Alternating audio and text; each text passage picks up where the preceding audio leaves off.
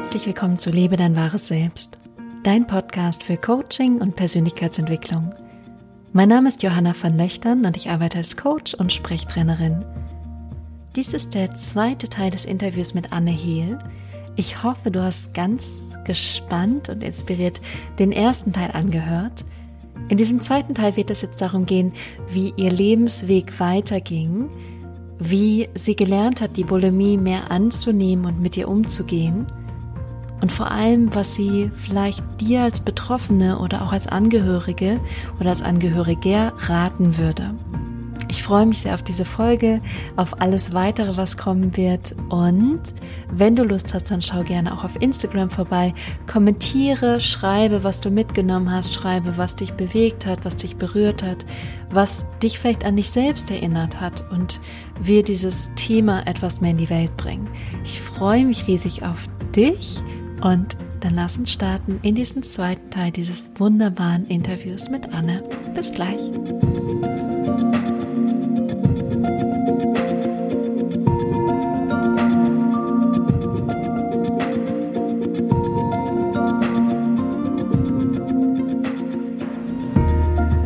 dann habe ich erstmal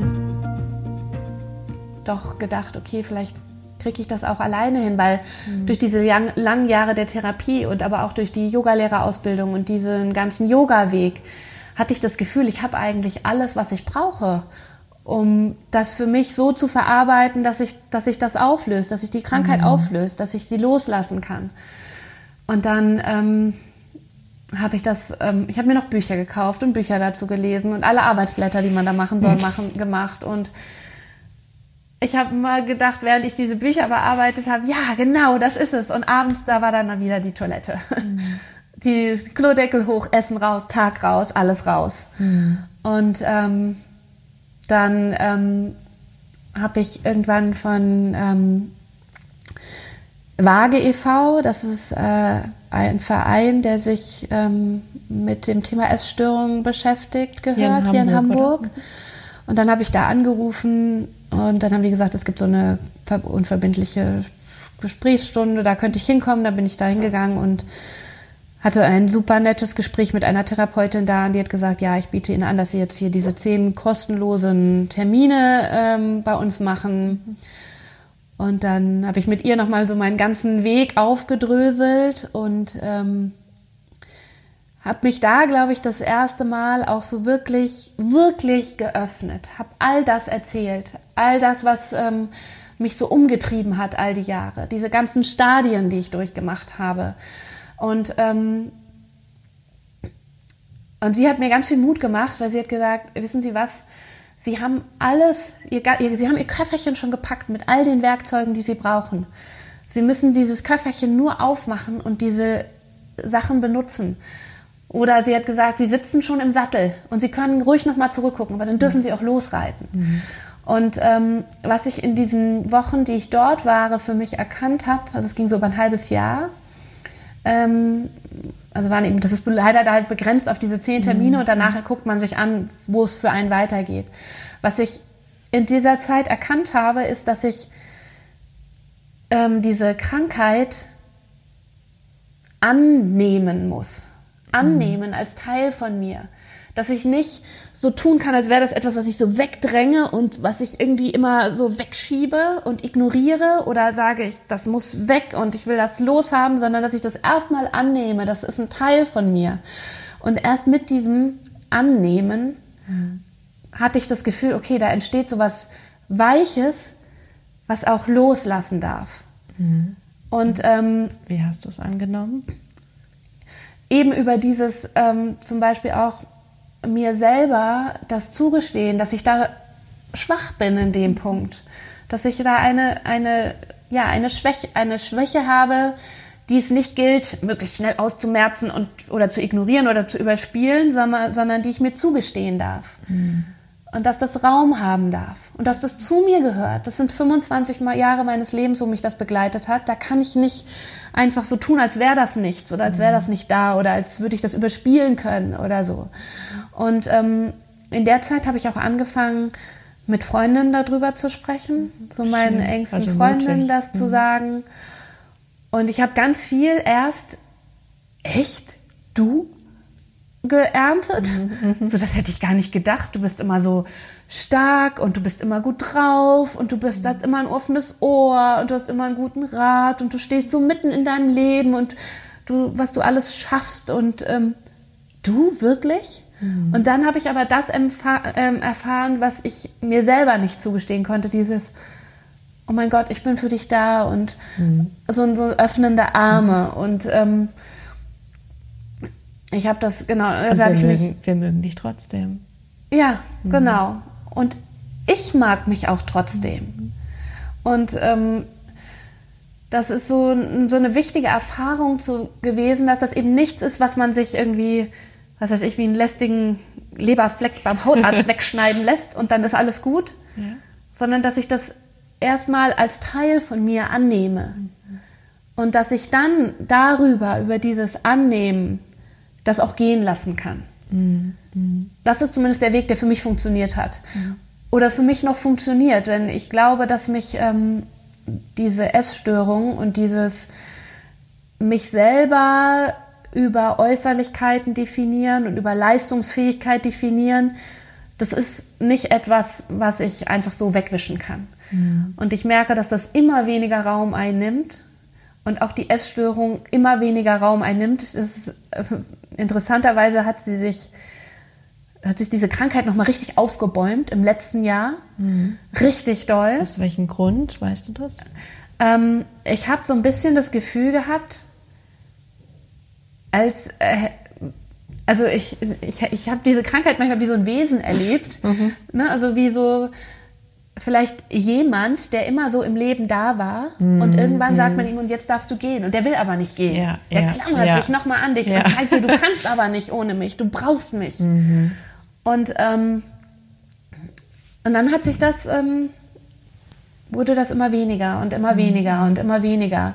Und ich würde nicht behaupten wollen, dass ich jetzt geheilt bin und ähm, dass ich damit nie wieder ein Problem haben werde. Ähm, aber ich weiß für mich, ähm, dass ich einen Weg gefunden habe, das A anzunehmen und B auch gehen zu lassen. Und ich weiß, dass wenn es jetzt wiederkommt, wiederkommen wird mhm. vielleicht oder auch nicht, das weiß ich ja nicht, ähm, dass ich es dann aber nicht wieder in so eine Kiste verpacke und unter das Bett schiebe, mhm. die ich einmal am Tag raushole, um dann wieder diesen Kampf zu führen ja. und sie dann wieder unter das Bett schiebe, mhm, mhm sondern dass ich dann mich selbst auch begleiten darf und mich selbst in den Arm nehmen darf mhm. und dass ich mich selber ähm, auch trösten darf und dass ich mir selber auch Hilfe holen darf und mich öffnen darf und ähm, mich mitteilen darf.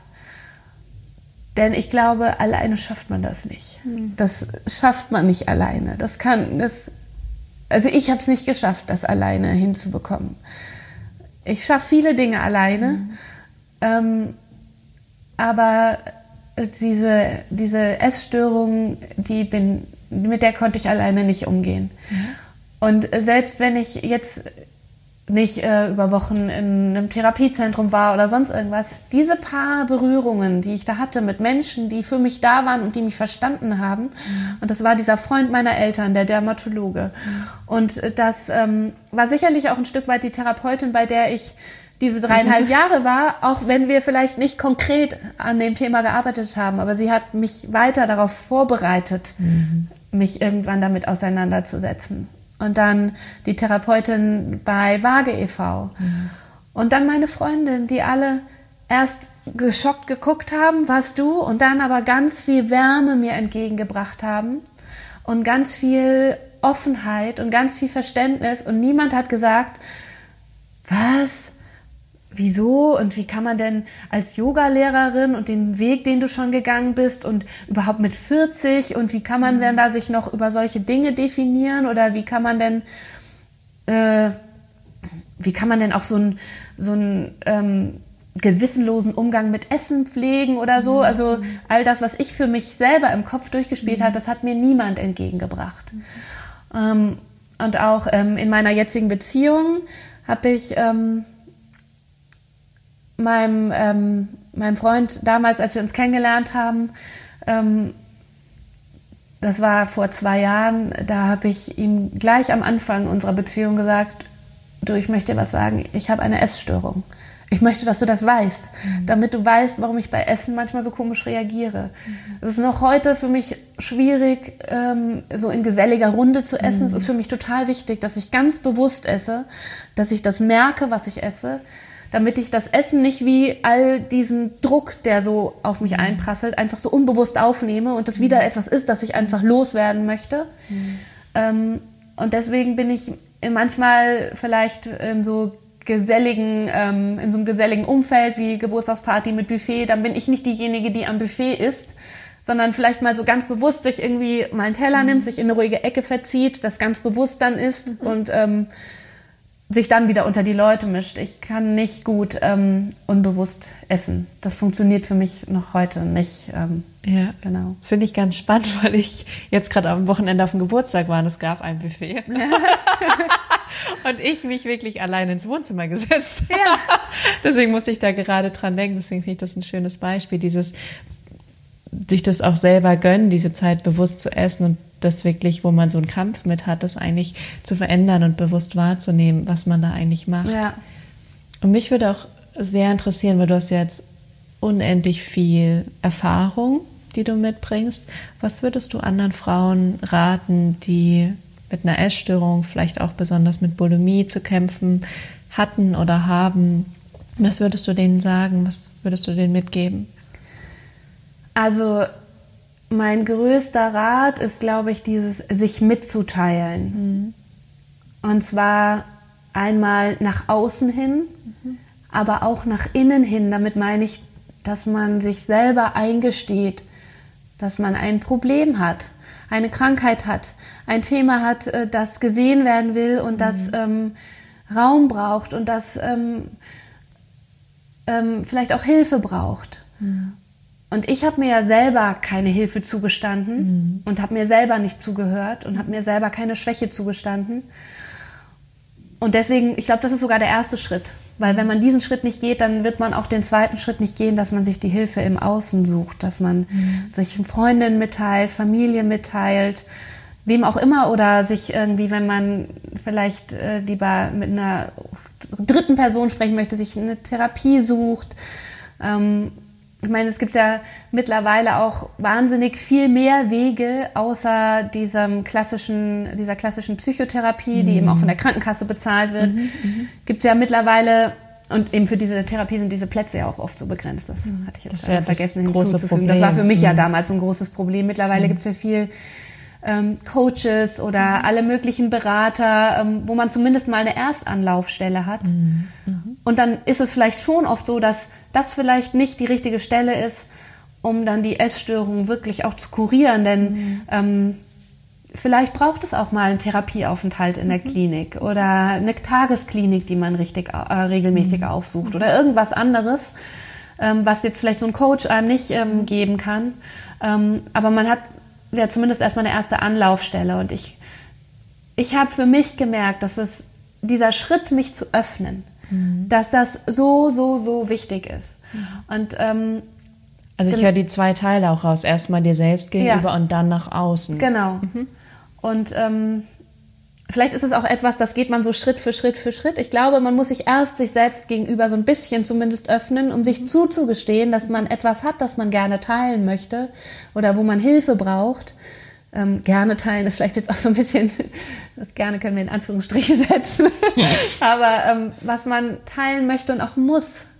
Denn ich glaube, man darf sich von jemandem an der Hand nehmen lassen, man darf sich in den Arm nehmen lassen, man darf ähm, sich helfen lassen. Mhm. Und gerade die Bulimie ist auch eine Krankheit, die oft Menschen und vor allen Dingen Frauen betrifft, die stark sind, stark sein wollen, stark sein müssen, mhm. die sich selber auch nur in dieser, in dieser ähm, Variante akzeptieren. Mhm. Ich habe immer von mir selber verlangt, dass ich das abliefere, was von mir gefragt ist. Mhm. Dass ich da bin für andere, dass ich ähm, meinen Job gut mache, dass ich mein Geld verdiene, um mhm. für meine Tochter und mich hier unsere Wohnung zu finanzieren, unser Leben zu finanzieren. Ähm, ich habe immer von mir verlangt, dass ich eine Rüstung trage und irgendwie stark durchs Leben gehe und nicht, dass ich irgendwie auch mal äh, schwach bin. Und diese Rüstung, die war so stark, dass ich innerlich vielleicht, da, da konnte ich gar nicht mehr schwach sein, weil diese Rüstung mich schon so in dieser Aufrichtung, Aufrichtung gehalten hat. Und ähm, dieses sich selber das zuzugestehen, dass man dieses Thema hat ähm, und sich zuzugestehen, dass man sich Hilfe holen darf. Mhm. Und gerade psychische Erkrankungen, dazu gehören ja Essstörungen auch und ähm, eben insbesondere auch Essstörungen, die sind ja auch mit einem wahnsinnigen Stigma behaftet. Mhm. Ähm, also ich selber habe sehr viele auch körperliche Erscheinungen, wo sich dieser Stress auch geäußert mhm. hat. Also eins einmal, was sich so direkt durch die Essstörung gegeben hat, also Magenbeschwerden. Ähm, ich habe ganz schlimme Rückenthemen, die ich schon lange, eben habe ich ja vorhin schon erwähnt, durch mein Leben äh, mit mir trage. Ich habe einen Tinnitus beidseitig. Ähm, über solche Dinge kann man sprechen. Mhm. Über solche Dinge kann man sprechen und niemand äh, hat dabei das Gefühl, oh, jetzt gucken die mich aber schräg an. Was? Die hat, was? Die hat einen Bandscheibenvorfall? Mhm. Schräg ist die denn? Oder so. Aber zu dem Thema Essstörung habe ich ganz lange gedacht, wenn ich das jemandem erzähle, dann denken die, boah, die ist ja crazy. Gott, ist die überhaupt noch? Kann so jemand überhaupt ein Kind erziehen oder so? Ne? Also ich habe ganz lange immer Angst davor gehabt, das zu erzählen, weil ich gedacht habe, dann kriege ich so einen Stempel auf, so mhm. Gott, schräg. Die, gestört. Die ist gestört, genau. Mhm. Das, das ist nämlich genau dieses Thema. Essstörung. Mhm, mhm. Man ist gestört. Mhm. Und was noch dazu kommt, ist ja auch dieses, dass es ja ähm, auch eine Sucht ist. Mhm. Essbrecht-Sucht. Und ja. Sucht hat immer so ein bisschen auch sowas mit, das hat man sich ja ausgesucht zu tun. Ne? Und ähm, so von wegen, die will ja nicht anders. Mhm, mh, mh. Und vor diesem Stempel hatte ich wahnsinnig lange ganz große Angst. Und ich mhm. möchte so sehr, dass dieses Stigma sich auflöst, dass dieser Stempel nicht mehr da ist, dass ähm, diese Angst davor, sich zu öffnen, nicht mehr da ist. Und das ist eben auch einer der Gründe, warum ich dann für mich gesagt habe, ich fange nicht nur an, im Freundeskreis darüber zu sprechen, sondern ich habe irgendwann angefangen, darüber zu schreiben, darüber zu posten. Mhm. und ähm, deswegen freue ich mich auch so wahnsinnig darüber, dass du mir die Gelegenheit gibst, mhm. über dieses Thema zu sprechen, weil ich glaube, das braucht eine Plattform und eine Plattform in der Mitte der Gesellschaft, mhm. weil diese Krankheit auch in der Mitte der Gesellschaft ist. Ja. Und ich sehe viele Frauen und äh, in meinem Yoga-Unterricht und in ähm, und ich sehe, dass sie auch dieses Thema mit sich rumtragen. Mhm. Es ist ja gerade, ich kenne das selber, dass ich das auch in anderen Frauen sehe. Ja. Das ist ja das Spannende, weil man es selber so von sich selber kennt, dass man das dann sofort in einer anderen Person auch ja. sieht. Mhm. Und ich wollte an dieser Stelle kurz Danke sagen, dass für, dein, für deinen Mut und dein Vertrauen in, in mich und natürlich in diesem Podcast und in die Zuhörer. Und ich finde es super, super wichtig. Ich finde es so wichtig, dass du das teilst gerade. Ja. Ja. Ja, ich hoffe, dass ähm, ich zumindest irgendwie so mit meiner Stimme einen kleinen Beitrag dazu, äh, dazu leisten kann, dass dann da mehr Stimmen auftauchen. Und das ist ja so ein bisschen so ein Multiplikator-System ähm, auch, ne? Irgendwie, wenn eine Freundin sich mitteilt, dann traut sie vielleicht auch eine zweite und dann kann man auch gemeinsam den Weg gehen oder ich habe auch ich habe auch irgendwie gehört, dass 20 Prozent von Frauen betroffen werden. Ich denke mir, irgendwie ist es fast mehr. Also ich frage mich manchmal, weil Essen ist so, auch gerade mit diesen ganzen Ernährungstrends, es ist alles so, es ist so im Fokus. Mm, ja. So, isst du das Richtige, isst du was Falsches, wie isst du, isst du langsam, isst du schnell. So, es ist so, so sehr im Fokus und ich habe das Gefühl, ganz viele haben auch ein Thema damit und merken es zum Teil gar nicht, auch was so emotionales Essen einfach angeht. Also ja. es ist, passiert ja auch ganz viel unbewusst und dann gibt's natürlich äh, von bis. Also es gibt natürlich dieses, ich esse einfach, weil ich frustriert bin und weil mein Job mich stresst und das ist ja auch schon eine Form von, ich dämpfe mich und finde da keinen gesunde, gesunden Katalysator damit umzugehen. Und dann gibt's natürlich wirklich das Extrem, das wirklich eine tiefe, verankerte Essstörung ist.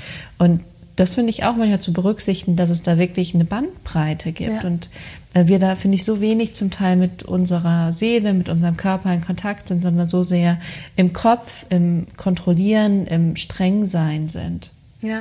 Mhm. Ja, da hast du so recht. Das ist wirklich so ein ganzes Spektrum. Ja. Und ähm, ich habe ja selber über die Jahre so dieses ganze mhm. Spektrum einmal abgegrast. Ja, ja. Ne, so, und ähm, ich erlebe das eigentlich in fast jeder Frau in meinem mhm. näheren Umfeld, ob das jetzt Kolleginnen sind, ob das wirklich meine engen Freundinnen sind mhm. oder diese ganzen vielen Frauen, tollen Frauen, die ich auch so über dieses Yoga mhm. kennengelernt habe, ähm, dass so viele so eine Historie haben oder dass es sie immer noch umtreibt. Ne? Ja, ja. Und ähm, das ist wirklich äh, traurig, dass das ja. einem so viel Energie und so viel Selbstvertrauen auch zieht. Ja, ja, und oftmals sehr sensible, sehr feinfühlige und sehr intelligente Frauen. Also ja. das finde ich auch sehr spannend. Und jetzt ist es ja so, dass du jetzt selber eine Tochter hast, die ist elf? Elf, genau, elf, genau. zwölf, ja. Genau. Und das ist, geht ja oft, es gibt ja zum Teil schon, dass es in dem Alter losgeht. Kriegst du da was mit und wie selber gehst du da jetzt mit deiner Tochter um? Ja, also ich habe ähm, natürlich ein äh, wahnsinnig waches Auge, was das angeht. Mhm. Ähm, meine Tochter ist mir auch sehr, sehr, sehr ähnlich. Also ich sehe mich so sehr in ihr. Ähm, aber ich sehe auch jetzt schon, dass sie an einigen Stellen einen anderen Weg gegangen ist. Zum Beispiel habe ich in der Kindheit ein total, ich war immer schlecht im Sport. Ich hatte ein ganz mhm. schlechtes Körpergefühl. Ich habe mich immer gefühlt wie die größte körperliche Flasche, die sowieso nichts hinkriegt. Ich hatte immer schlechte Noten im Sportunterricht. Mhm. Niemand hat mir gezeigt, wie ich meine hyperflexiblen Ellenbogengelenke mhm. stabilisiere und so. Also ich habe mir nichts zugetraut. Mhm. Und meine Tochter hatte eine ganz tolle Grundschullehrerin, die äh, selber sehr sportlich ist und die hat mit den Mädchen immer in den Pausen Fußball gespielt und hat ganz gezielt die Mädchen unterstützt, an sich selber mhm. zu glauben. Und dadurch hat Carlotta in den ähm, ähm, in der ersten Klasse irgendwann das Gefühl gehabt oder den Wunsch gehabt, Fußball zu spielen. Mhm. Und ähm, dann haben wir ähm, mit ihr einen Fußballverein gesucht und dann hat sie jetzt sechs, fünf Jahre lang Fußball gespielt. Jetzt gerade mhm. ist sie ein bisschen auf der Suche nach was anderem. Und dieses Fußballspielen, das hat ihr ganz viel Selbstvertrauen gegeben. Also sie hat ein mhm. gutes Körpergefühl und hat dadurch, glaube ich, auch schon äh, ja ein besseres Gefühl für sich selbst auch. Mhm. Und ähm, insofern sehe ich bei ihr schon so ein bisschen, dass es auch mit den vielleicht ähnlichen Voraussetzungen auch in eine andere Richtung gehen kann. Mhm, mhm.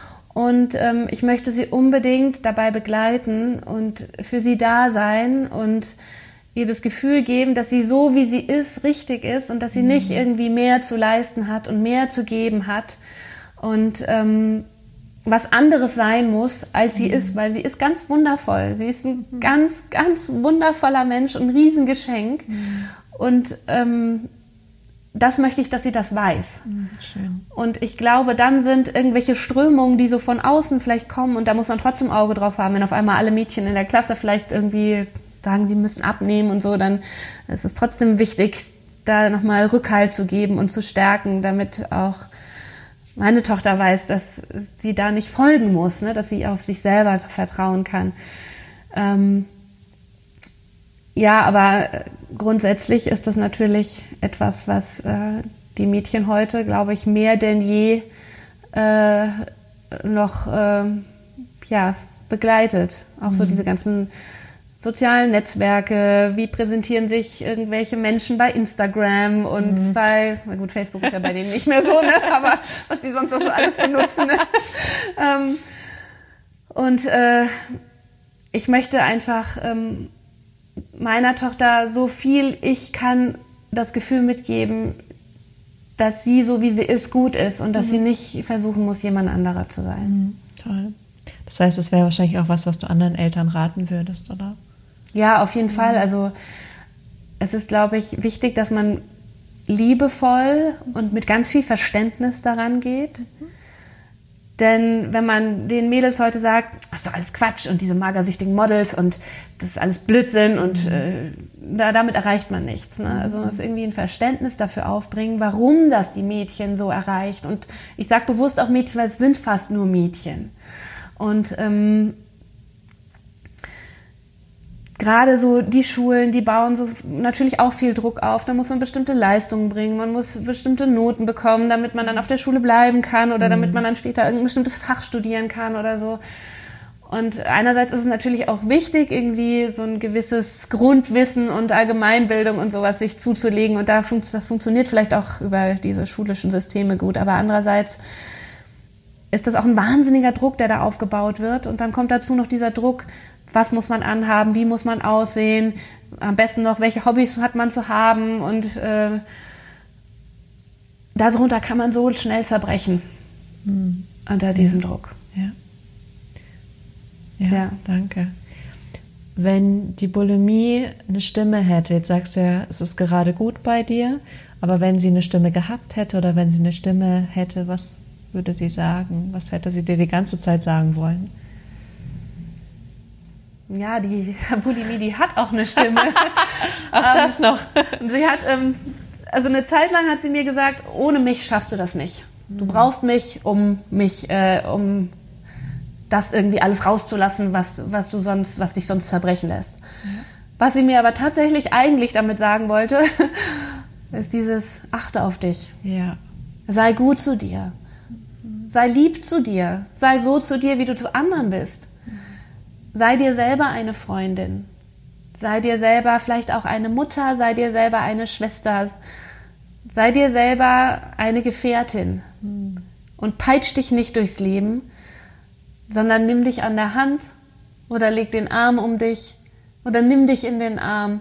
Führe dich durchs Leben, begleite dich durchs Leben. Mhm. Und das wollte sie mir, glaube ich, sagen. Mhm. Und äh, was ich raushöre, ist, dass du das schon viel, viel mehr machst jetzt. Ja, auf jeden Fall. Also, wie ich ja gesagt habe, das ist, glaube ich, so Tendenzen, die man in seinem Leben hatte, Züge, die man in seinem Leben hatte, die lässt man nicht von heute auf morgen fallen, aber die Gewichtung wird eine ganz andere. Und ähm, ich gestehe mir immer mehr zu, auch so meinen eigenen Weg zu gehen und auf mich selber zu hören und ähm, meinem eigenen Herzen zu folgen. Und ähm, natürlich hat man dabei auch ähm, Dinge aus dem Außen, ähm, Aspekte aus dem Außen, die bestimmte Verantwortung mit sich bringen. Mhm. Als zum Beispiel mein Mutterdasein, für das ich unendlich dankbar bin, ähm, erfordert es von mir natürlich auch, dass ich als Mutter auch uns, ich bin auch die Ernährerin in dieser mhm. Familie, ne? Also dass ich, dass ich äh, den Rahmen schaffe, in dem wir unsere Familie, unsere Familie ein Zuhause hat, ne? Und ähm, aber trotzdem kann ich mir daneben dem dir auch den Raum geben, um meinen eigenen Wünschen zu folgen. Ne? Also mhm. so habe ich zum Beispiel ähm, mein Angestelltenverhältnis habe ich die Arbeitszeit ein bisschen reduziert, dafür unterrichte ich ein bisschen Yoga nebenbei und lebe so eine Passion, die ähm, wirklich mir unglaublich viel gibt, mir unglaublich viel Energie schenkt. Und meine frühere Vernunftstimme hätte vielleicht gesagt, das ist doch Blödsinn, du verdienst viel, da viel mehr Geld mhm. und dann gibst du da auch noch viel Geld aus jetzt für Yoga, für Ausbildung und Fortbildung, da kommt doch gar nichts bei rum. Also das ist so diese, diese Vernunft-Anne, die ich vielleicht früher sein wollte, die so diese klaren Ziele, die man sich so im Leben steckt, was Erfolg so ausmacht. Ne? Das waren für mich früher ganz andere Werte. Ich dachte, das sind ganz andere Werte. Ich dachte, das sind auch ganz andere allgemeingültige Werte, dass es für jeden so ist. Und natürlich braucht man auch ein bisschen Geld, um irgendwie über die Runden zu kommen und gemütlich zu leben, aber das steht bei mir überhaupt nicht mehr im Fokus. Im Fokus steht für mich irgendwie auch Zeit zu haben für Menschen, die mir am Herzen liegen, für Dinge, die mir am Herzen liegen. Vielleicht auch mal irgendwie irgendwelche Projekte zu verfolgen, die ich einfach nur mache, weil ich mich, ich mich gut damit fühle. Also ich habe zum Beispiel so eine Dinnerreihe, wo ich gelegentlich mal so mhm. ähm, vegane Dinner für einen guten Zweck veranstalte. Könnte natürlich auch sagen, warum machst du das? Das macht nur viel Arbeit und du hast gar nichts davon. Doch, ich habe so viel davon. Ich habe eine schöne Zeit mit Menschen, die irgendwie den Abend genießen und ich kann auch Gutes damit tun, mit dem Erlös des Abends und so. Und solche Dinge hätten früher keinen Raum gehabt. Mhm. Und trotzdem muss ich auch in diesen Aspekten aufpassen, dass ich mir da nicht zu viel zumute. Als ich zum Beispiel diese Dinnerreihe gestartet habe, habe ich gedacht, okay, gut, dann machst du jetzt so drei Dinner im Jahr und noch drei vegane Yoga-Brunches dazu und habe dann schon gleich ausgerechnet, wie viel Geld ich dann spenden kann und so. Und dann habe ich gemerkt, das ist zu viel. Das schaffe ich nicht. Im letzten Jahr hatte ich genau ein Dinner angesetzt und da war ich auch noch krank und musste das mm. absagen. Mm. Und es gab Zeiten, da hätte ich mich voll gepumpt mit irgendwelchen Medikamenten und hätte das trotzdem gemacht. Und jetzt habe ich es einfach abgesagt, weil es nicht ging.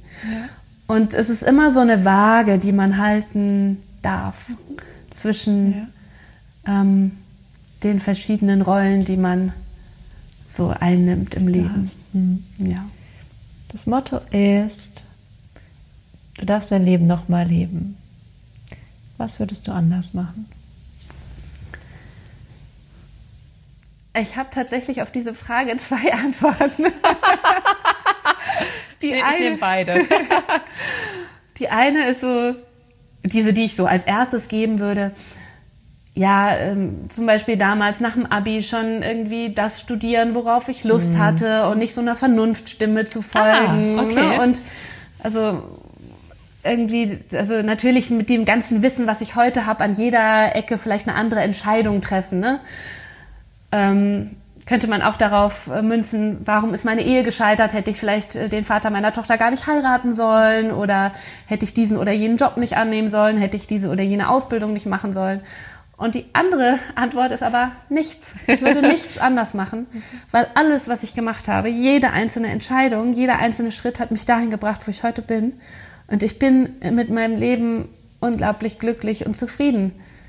Auch wenn ich Aspekte in meinem Leben habe, die mich manchmal verzweifeln lassen und die es mir manchmal schwer machen mhm. und ähm, die ich mir manchmal wegwünschen würde. Aber trotzdem bin ich mit meinem Leben so, wie es jetzt ist, mhm. unglaublich zufrieden, unglaublich glücklich und ich weiß, dass ich alles in der Hand habe, das, was mir jetzt vielleicht nicht, noch nicht so gefällt, selber zu verändern. Mhm. Toll, ganz, ganz toll.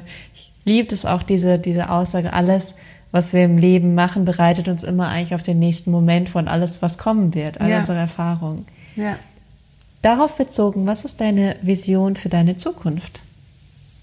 Meine Vision für meine Zukunft ist, dass ich noch mehr diesen Weg des Herzens gehen darf, noch mehr einfach nur Dinge tun darf, auch beruflich, die mich ähm, erfüllen, die ähm, sich für mich sinnerfüllt anfühlen und der Sinn, dieses Thema Sinnerfüllung, das wandelt ja auch so ein bisschen sich mhm. im Laufe des Lebens. Ne? Und ähm, ja, und ich möchte unglaublich gerne das, was ich in meinem Leben erfahren habe und lernen durfte, teilen. Mhm. Ich möchte unglaublich gerne diesen Weg, den ich gegangen bin, mit all seinen Lektionen, die ich äh, dort durchleben durfte, mhm mit anderen teilen, damit ähm, vielleicht andere es an der einen oder anderen Stelle ein bisschen leichter haben oder ein bisschen schneller den Schlüssel finden. Und ähm, das ist meine Vision. Und ähm, ja, wenn ich so in meine Zukunft schaue und äh, so in meine Zukunft fühle, das mache ich zurzeit sehr viel, gerade so in meinen Meditationen, dass ich mich ganz viel so mit meiner Zukunft ähm, verbinde, dann fühl, fühlt sich alles unglaublich erfüllt und ähm, auch frei an. Mm, mm. Ja. Super, ganz toll. Abschließend gibt es noch irgendeine Frage, die ich dir nicht gestellt habe, die du gerne gestellt bekommen hättest? Oder irgendwas, was du noch sagen möchtest? ich habe sehr, sehr, sehr viel gesagt. Und ähm, wenn ich jetzt nicht aufpasse, kommt noch sehr, sehr, sehr viel dazu. Aber ich glaube, fürs Erste ist das alles. Und ähm, ja, ich freue mich, dass du mir die Gelegenheit gegeben, gegeben hast, diese vielen Worte zu teilen. Und ähm, ja, danke. Danke dir, liebe Anne. vielen, vielen Dank für deine, für deine Ehrlichkeit ich glaube, dass es viele Frauen besonders inspirieren wird und dass sie ganz viel da für sich selbst mitnehmen können. Ich selber habe ganz viel für mich mitgenommen, vor allem dieses Thema Annehmen. Wirklich, eigentlich, was ich am allermeisten rausgehört habe, war dieses mich selbst annehmen ja. mit allen Anteilen und ja. mir erlauben, schwach zu sein, nicht immer die Starke zu sein und mehr, ähm, ja, da auch manchmal so loszulassen, in dem, wie es ist. Ja. Vielen, vielen Dank dir und ähm, ich wünsche dir noch eine großartige Zeit und ich werde alles, was da zu dir gehört, verlinken und Frage e.V. werde ich auch einfach mal dazu verlinken, ja, damit äh, jede Frau, die das anhört und jede Frau, die in Hamburg ist, da Zugriff drauf hat. Ja, sehr gut. Vielen, Dankeschön. vielen Dank dir. vielen Dank. Ihr Lieben, ab in die Show Notes mit euch. Schaut bei Anne vorbei, schaut bei mir vorbei. Und wenn ihr Lust habt, da mehr drüber zu sprechen, schreibt Anne und mir. Vielleicht gibt es nochmal ein Podcast-Interview dazu. Oder vielleicht erzähle ich mal meine eigene Geschichte. Vielleicht interviewe ich auch noch mehr Frauen zu diesem Thema. Oder vielleicht mal gucken. Mal schauen, was passiert. Also ab in die Show Notes mit euch. Schaut bei Anne vorbei, schaut bei mir vorbei. Wenn ihr mehr über die Arbeit auch von mir mit Frauen mit Essstörung erfahren wollt, dann vereinbart einen kostenlosen Telefontermin mit mir, dann besprechen wir, was genau du brauchen könntest und wie dein weiterer Weg aussehen könnte. Und ansonsten entschuldige, dass ich so nasal klinge in dieser ganzen Folge. Wahrscheinlich ist es dir gar nicht aufgefallen, aber mir ist es aufgefallen. Ich werde mich bessern in den nächsten Interviews. Das ist eigentlich nicht normal für mich, aber wahrscheinlich war ich so entspannt, dass das einfach so passiert ist. Ansonsten wünsche ich dir eine wirklich zauberhafte Woche. Genieß diesen aufkommenden Frühling, der langsam kommt und das schöne Wetter und die Sonne. Und pass gut auf dich auf. Wir hören uns beim nächsten Mal. Bis dahin.